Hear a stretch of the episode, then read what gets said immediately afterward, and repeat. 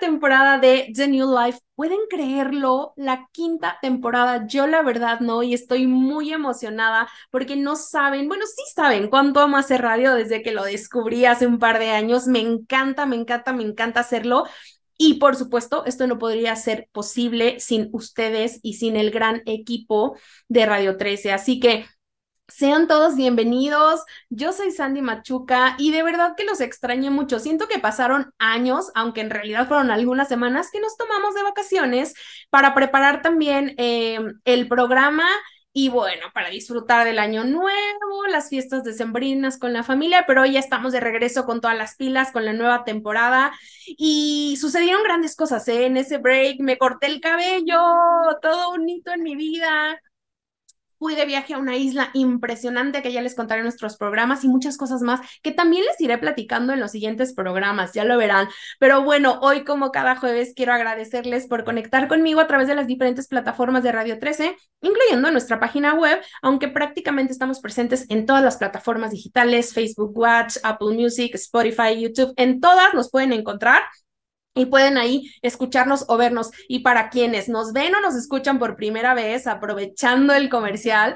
pues les cuento rápidamente que The New Life es un programa de estilo de vida que nació en pandemia justamente para presentar las principales tendencias en México y en el mundo que nos permitan aprender y adaptarnos mejor a esta nuestra nueva realidad, que aunque más que nueva realidad, como siempre lo decimos, es una realidad en constante cambio. Así que quédense porque este es un programazo preparamos un gran tema para este primer programa de la quinta temporada, porque hablaremos de una tendencia, ya sin más preámbulos y entrando de lleno a lo que vamos a platicar, eh, que puede pasar como desapercibida por muchos de nosotros, porque eh, pues la accesibilidad que han brindado nuevos y cada vez más competidores, aerolíneas y empresas ha hecho que lo veamos como algo normal, el viajar en avión. Así que váyanse por su cafecito, por lo que quieran tomar, pónganse cómodos porque hoy vamos a hablar pero ¿por qué apagan las luces cuando aterrizamos y despegamos? por qué las ventanas del avión son redondas, cuáles son los aeropuertos más transitados. Vamos a hablar un poco de todo acerca del avión, de cinco datos que tal vez no conocías acerca de esta actividad y de un sector además que si bien fue afectado, muy afectado por la, por la pandemia, le fue fatal, hoy en día está al alza y hay muchas cosas interesantes que aprender de ellas, así que ponte cómodo, cómoda, disfruta Diviértete tanto como nosotros y por supuesto aprende. Vamos a empezar con los cinco datos en este primer programa de la quinta temporada y no podemos entender el avión y cómo es y cómo funciona y todo si no entendemos un poquito de la historia. Entonces, ese es el primer dato. Hablaremos un poco y brevemente de la historia de los aviones, eh, empezando con pero ¿cuándo fue el primer avión? ¿Dónde apareció? ¿Cómo? ¿Qué sucedió? Pues les cuento que el 17 de octubre de 1903, eh, después de varios intentos fallidos, un par de hermanos llamados Wright sentaron el precedente de la industria aeronáutica como la conocemos el día de hoy. Uno de los hermanos, el menor, subió a lo que ellos llamaron en ese entonces el Wright Flyer y realizaron el primer vuelo que duró solo 12 segundos y recorrió únicamente 36 metros en Carolina del Norte. Ese fue el primer avión o lo que conocemos hoy en la historia como el primer avión. Y fue hasta dos años después, eh, el 5 de octubre de 1905, cuando estos hermanos eh, consiguieron que su, invento, que su invento se mantuviera en el aire por 40 minutos y recorrieran más de 35 kilómetros.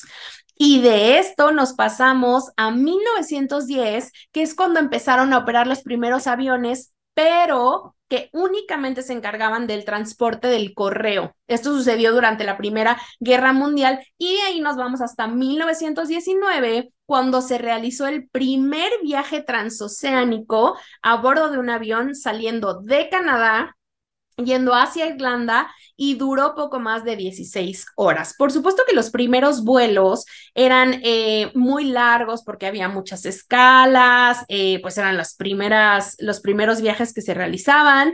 Y justo en este año también se fundó la aerolínea eh, más antigua del mundo, que es KLM, que seguramente todos los viajeros hemos escuchado o hemos tenido la oportunidad de viajar con ellos.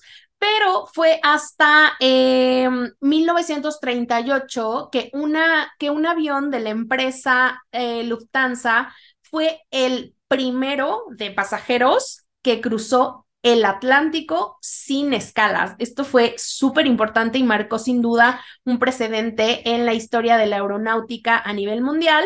Y ya para los años 70, eh, muchas compañías aéreas comenzaron a, a fundarse, este, ya había como operando muchos aviones. Sin embargo, en 1979, y esto me pareció un dato bastante interesante, eh, Airlines introdujo una tarifa dedicada a quienes viajaban regularmente y pues les daban como algunas eh, upgrades o algunas cositas extra. Y así fue como se creó la clase ejecutiva. Si bien en los 70 sí había la clase, o sea, primera clase y clase económica, quien trajo toda esta onda de business y del viajero y las millas y bla, bla, bla, pues fue Qantas Airlines en 1979. Y hoy, por supuesto, los aviones, a ver, son uno de los transportes más seguros y más rápido que existen. Han incorporado dentro de sus características muchísimas, pero vale la pena destacar una que me pareció de verdad muy cool. Eh, el check-in en línea fue introducido al mercado por Alaska Airlines, Airlines en 1999. O sea, no tiene tanto. Yo pensaría que tiene más, pero no. Fue hasta 1999. Eh, o, por ejemplo, encontré otro dato que eh, si pensamos en la cocina que dan, sobre todo en las clases eh, ejecutivas o en business class, como le llaman, aunque ustedes no lo crean, el principal comprador de caviar en el mundo es la aerolínea Lufthansa. Compra 10 toneladas al año para sus pasajeros de primera clase, pero también tenemos otros ejemplos como American Airlines, que justo quitó una aceituna de sus platillos en 1987 y con eso, quitándoles una aceituna, logró ahorrar 40 mil dólares al año así, eliminando una aceituna de sus ensaladas. Entonces, bueno, como les digo, a ver, la realidad es que hoy viajar en un avión es súper común, ya existen muchos diferenciadores en las aerolíneas, están desde las que portan el traje icónico hasta las que dan, eh, pero prácticamente camas ya para que tú viajes cuando son vuelos muy largos, hay de todo tipo de presupuestos, las más baratas, las extra caras, la business class, en fin, hay como muchísimas cosas, pero hay algunos datos que me parecen súper interesantes como esto del check-in, como esto de que compran caviar eh, para su business class y toda la cosa. Pero bueno, eh, si bien la aerolínea tuvo grandes, bueno, la industria eh, aeronáutica tuvo grandes desafíos en los últimos años y desde su creación, pues hoy en día está más que posicionada, más que probada.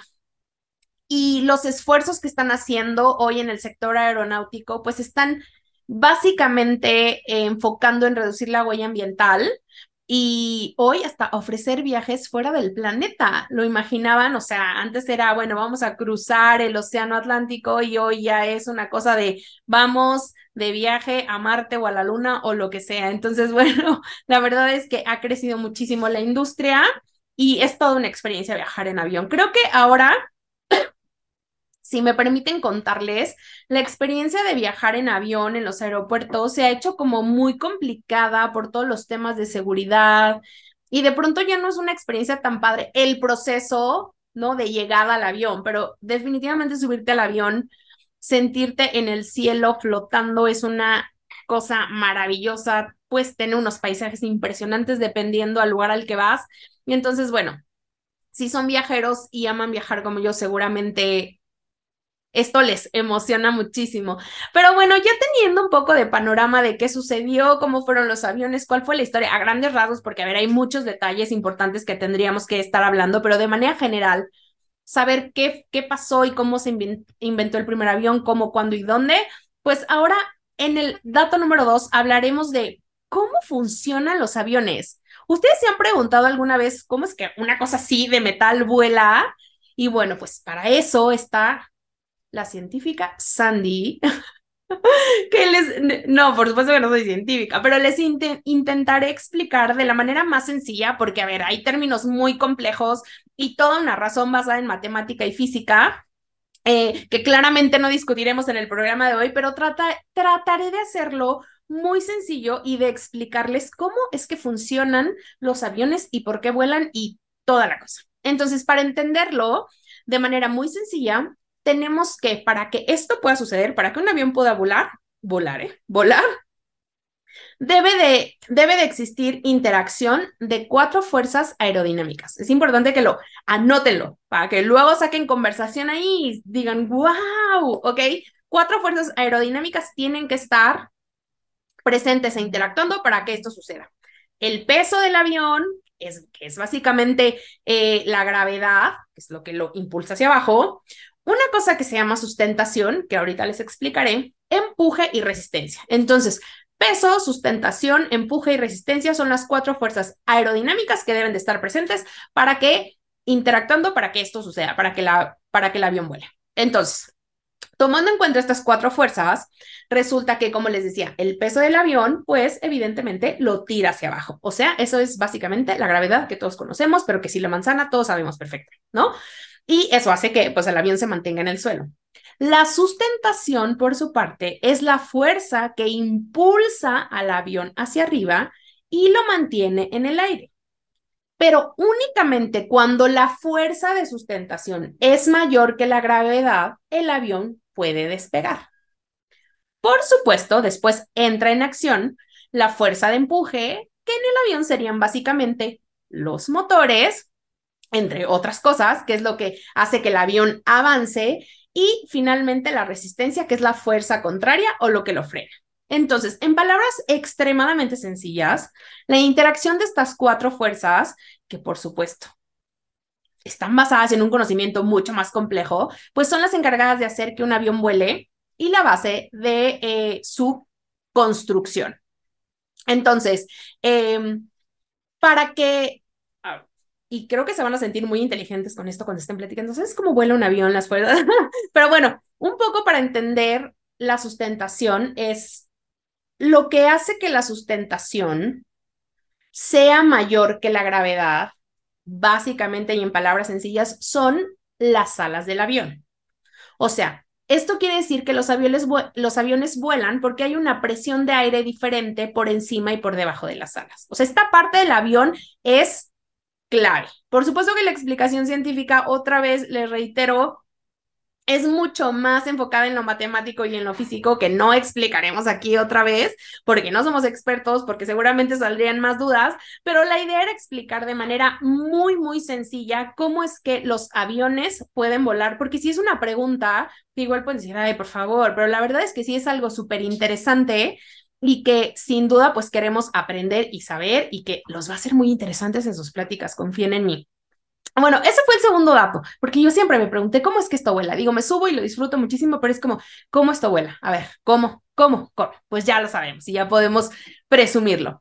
Em, y bueno, dejando el lado, el lado matemático de esto, en el dato número tres, quiero hablar acerca de algunas curiosidades que encontré por ahí acerca de los aviones, pues porque aunque hay muchas cosas que nos parecen como ah, cotidianas y ya las haces más en automático que nada, y pasan de alguna manera desapercibidas, la verdad es que es súper interesante preguntarse, por ejemplo, por qué apagan las luces al despegar y al aterrizar, o por qué las ventanas son redondas y no cuadradas, esto tiene una razón o nada más es porque a los diseñadores se les ocurrió, pues sí, en este cuarto dato lo vamos a descubrir y hablaremos de estas y otras curiosidades de los aviones, empezando por los motores del avión. Aunque ustedes no lo crean, un avión no necesita ambos motores para poder volar. Por eso hemos visto videos y escuchado historias de aviones que se quedan sin un motor y siguen volando. Es más, seguramente a veces ni nos enteramos qué sucede si estamos arriba del avión. Eh, y si bien que un avión pueda quedarse sin un motor en pleno vuelo nos puede causar pánico, la realidad es que cualquier avión comercial puede volar con total seguridad con un solo motor, porque han sido diseñados y probados para eso.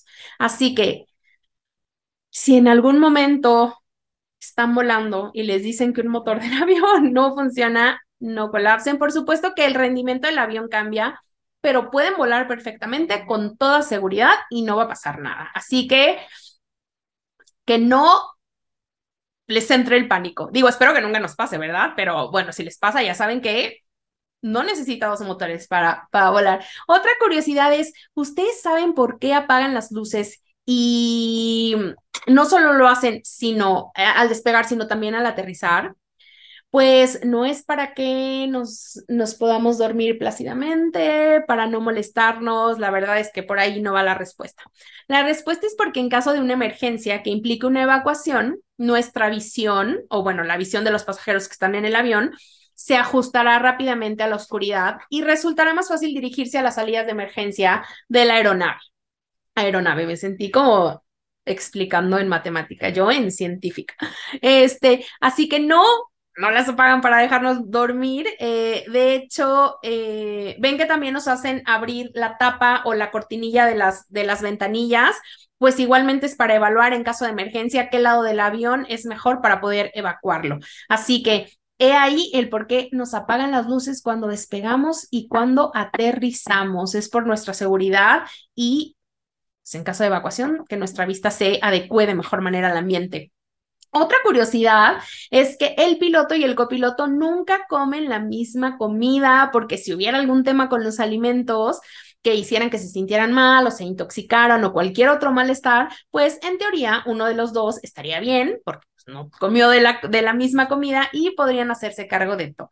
Así que esto me pareció también bastante interesante, que no comen la misma comida, así que si ya se les antojó lo mismo, pues ni modo de regreso lo probaran.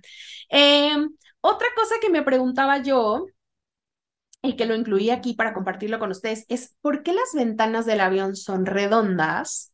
Eh, podríamos pensar que solo es un tema de diseño, pero va mucho más allá y también en una explicación sencilla, porque no tengo acá las sumas y los datos matemáticos.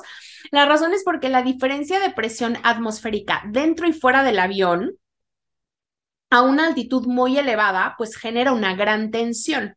Y el tener ventanillas redondas permite que esa tensión se descargue alrededor del borde y de manera uniforme, evitando que se rompan, a diferencia de si fueran cuadradas, pues se romperían.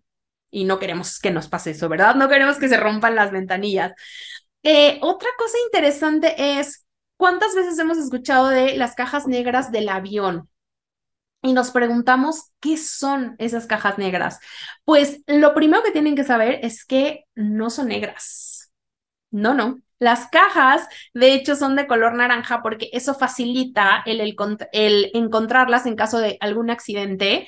Y básicamente las cajas negras de los aviones son grabadoras de voz y datos, es decir, registran la actividad del vuelo y fueron diseñadas para que en caso de un accidente eh, se puedan conocer las causas. Se encuentran situadas en la parte trasera del avión porque se ha comprobado que en caso de algún accidente, generalmente la parte de atrás eh, es la que menos daños recibe y, y, por eso se colocan ahí. Esto es de manera general, no quiere decir que obviamente si algún día pasa un accidente, en la parte de atrás no pase nada, pero de manera general en accidentes que se han, que se han tenido, pues es la parte eh, más segura. Justamente eh, muchas de las cosas que encontré en diferentes artículos que leímos para este programa es que eh, en teoría los asientos más seguros se encuentran en la parte trasera, detrás de las alas, un poco por esta, por esta serie de estudios y acontecimientos. Y seguramente también tiene un tema científico que yo sé que parezco muy intelectual y que parezco muy matemática y muy física, pero no, no lo soy. Así que estas son algunas de las curiosidades que encontré de los aviones. Espero que algunas no las supieran y se hayan sorprendido igual que yo. Y si ya sabían otras o quieren complementarlas, pues bueno, adelante, para eso están los canales. Y de este tercer dato interesantísimo pasaremos al cuarto, en el que hablaremos un poco de números, lo que representa el negocio, todo lo que tiene que ver con el número de aviones. Para que ustedes se den una idea, hay aproximadamente 5.000 diferentes aerolíneas alrededor del mundo con vuelos locales, eh, regionales, internacionales, pero solamente y aproximadamente 1.100 de esas aerolíneas son comerciales. El resto son privadas o tienen otros asuntos. Pero ustedes pueden creer que hay 5.000 diferentes aerolíneas en el mundo. Yo no, y sí me pareció un dato sorprendente, diría yo, pero bueno. Así que tomando en cuenta esto, eh, como hay algunas aerolíneas que no son comerciales, pues es un poco complejo saber cuántos vuelos hay diarios. Sin embargo, de acuerdo con la Asociación Internacional de Transporte Aéreo, en datos del año pasado, o sea, del 2022, se estiman que se realizaron 29 mil vuelos diarios en todo el mundo, aterrizando y despegando en poco más de 9 mil diferentes aeropuertos de todo el planeta. ¿Pueden creerlo? Y el 2022, que siento que todavía no fue el año de ya gran recuperación del sector turístico. Veamos cómo nos va este 23, este 2023, pero eh, 29 mil vuelos diarios estaban, están, tienen registro y bueno, más de 9 mil aeropuertos usados para este, para estos vuelos. Y hablando de cuáles son los aeropuertos más transitados, pues no sé si se lo esperaban, pero Estados Unidos es el país con mayor número de aeropuertos que están considerados entre los más transitados del mundo. También, de acuerdo con cifras del año pasado, del 2022, y de una lista a nivel mundial, los aeropuertos más transitados, eh, el top 3 es de Estados Unidos, empezando con el Aeropuerto Internacional de Hartsfield Jackson de Atlanta, Atlanta, con 75.7 millones de pasajeros. Lo sigue el aeropuerto de Dallas con 62.5 millones de pasajeros y Denver con 58.8 millones de pasajeros. El top 10 a nivel mundial lo componen otras ciudades de Estados Unidos como el, como el aeropuerto LAX en Los Ángeles, Orlando y Las Vegas. Y solamente en el top 10, además de Estados Unidos, entran un par de, de aeropuertos en China, pero todo lo demás es Estados Unidos, así que sí, Estados Unidos tiene y maneja el mayor número de vuelos en sus aeropuertos de manera general y a nivel mundial es una potencia este, este, este país. Pero bueno, Hablando de México, porque también queremos saber de México y seguro muchos de ustedes ya lo imaginan o ya lo intuyen, el top 5 de aeropuertos eh, con mayor cantidad de vuelos y por ende pasajeros en este 2022, hablando en términos comerciales, eh, de vuelos comerciales, pues está sin duda nuestro Aeropuerto Internacional de la Ciudad de México, Guadalajara, Monterrey, Cancún y Tijuana. Estos cinco aeropuertos en conjunto concentran más del 70% del tránsito aéreo nacional, así como lo escuchan, por eso hay tanta gente todo el tiempo. Pero bueno, eh, me parece que yo sí lo esperaba, sí esperaba de Estados Unidos y sí esperaba también de México. Este, estos, estos datos no me, no me sorprendieron tanto, pero saber el número y conocer cuántos vuelos y todo, pues sí está, sí está cool, ¿no? Y ya para finalizar este programa, que espero que hayan disfrutado tanto como yo, vamos a pasar al quinto y último dato, que es un poco siguiendo con el tema de vuelos comerciales. Quiero platicarles cuál es el vuelo más largo y más corto del mundo y empecemos con el más largo. Actualmente, el vuelo comercial más largo eh, del mundo, operado por Singapore Airlines, va de Nueva York a Singapur, eh, recorriendo una distancia de más de 15 mil kilómetros y dura aproximadamente 18 horas con 30 minutos. Este es el vuelo más largo actualmente en operación en todo el mundo. Sin embargo, y les traje este datazo. El vuelo comercial que tiene el récord mundial por ser el más largo de toda la historia, es el operado por la compañía suiza llamada eh, Comlux, espero estarlo diciendo bien, en un trayecto que iba de Seúl a Corea del Sur, eh, perdón, de Seúl en Corea del Sur a Buenos Aires, Argentina, y este vuelo duró 20 horas y 19 minutos recorriendo en total casi 19.500 kilómetros sobre el Océano Pacífico y sucedió durante pandemia el 26 de marzo de 2021. Sí es, fue el más largo, el que tiene el récord. Imagínense estar en el aire por más de 20 horas. ¡Qué locura! Básicamente, pues ya llegas y es otro día y todo un caos de jet lag. Pero bueno, siguiendo con los vuelos más largos, ¿cuál creen que es el vuelo más largo desde México? ¿Cuál se les ocurre? Pues yo les tengo la respuesta. El vuelo más largo que sale de la Ciudad de México es de Aeroméxico, que los lleva de la Ciudad de México a Hong Kong y dura aproximadamente 15 horas, recorriendo en total poco más de 14 mil kilómetros. Ese es el vuelo que hoy actualmente eh, tenemos como el más largo saliendo de nuestro país. Pero de eso saltamos al vuelo más corto, al vuelo comercial más corto, que eh, básicamente dura 90 segundos, entre 80 y 90 segundos. Recorre solo 4.2 kilómetros y es el que conecta las islas de Westray y Papa Westray, que están en Escocia.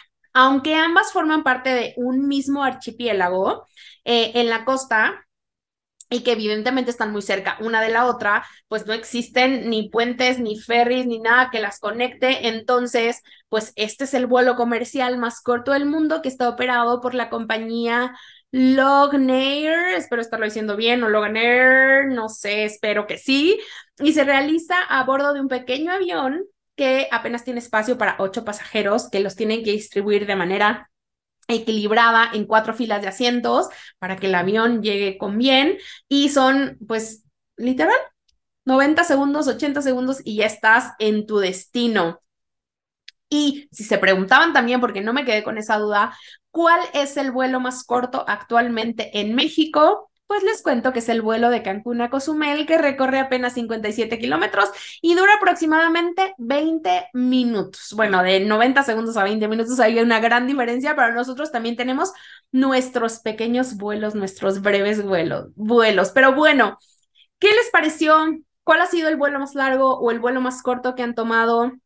Cuéntenos en los comentarios cuál ha sido el mejor o el peor aeropuerto en el que han estado o cualquier otra cosa que quieran compartir con nosotros, que si saben otro, otro dato interesante de los aviones, de la aeronáutica, de los aeropuertos, de tips de viaje, todo lo que quieran compartir con nosotros, saben que estamos abiertos y felices de escuchar sus comentarios en Todas las plataformas de Radio 13 están disponibles para ustedes para abrir la conversación. En todas nos encuentran como Radio 13 Digital y a mí en Instagram como Sandy Machuca. De verdad es un gusto regresar a conectar con ustedes. Espero que hayan disfrutado este programa tanto como yo, que hayan aprendido, que se hayan entretenido, que le hayan pasado increíble. Y pues muchas gracias por acompañarme en este primer programa de la quinta temporada y nos vemos el próximo jueves en un programa más de Genial Life con muchas más cosas interesantes, temas, información y todo. No se olviden de seguirnos, no se olviden de escribirnos, de compartir el programa y pues bueno, ya los amo, beso, bye.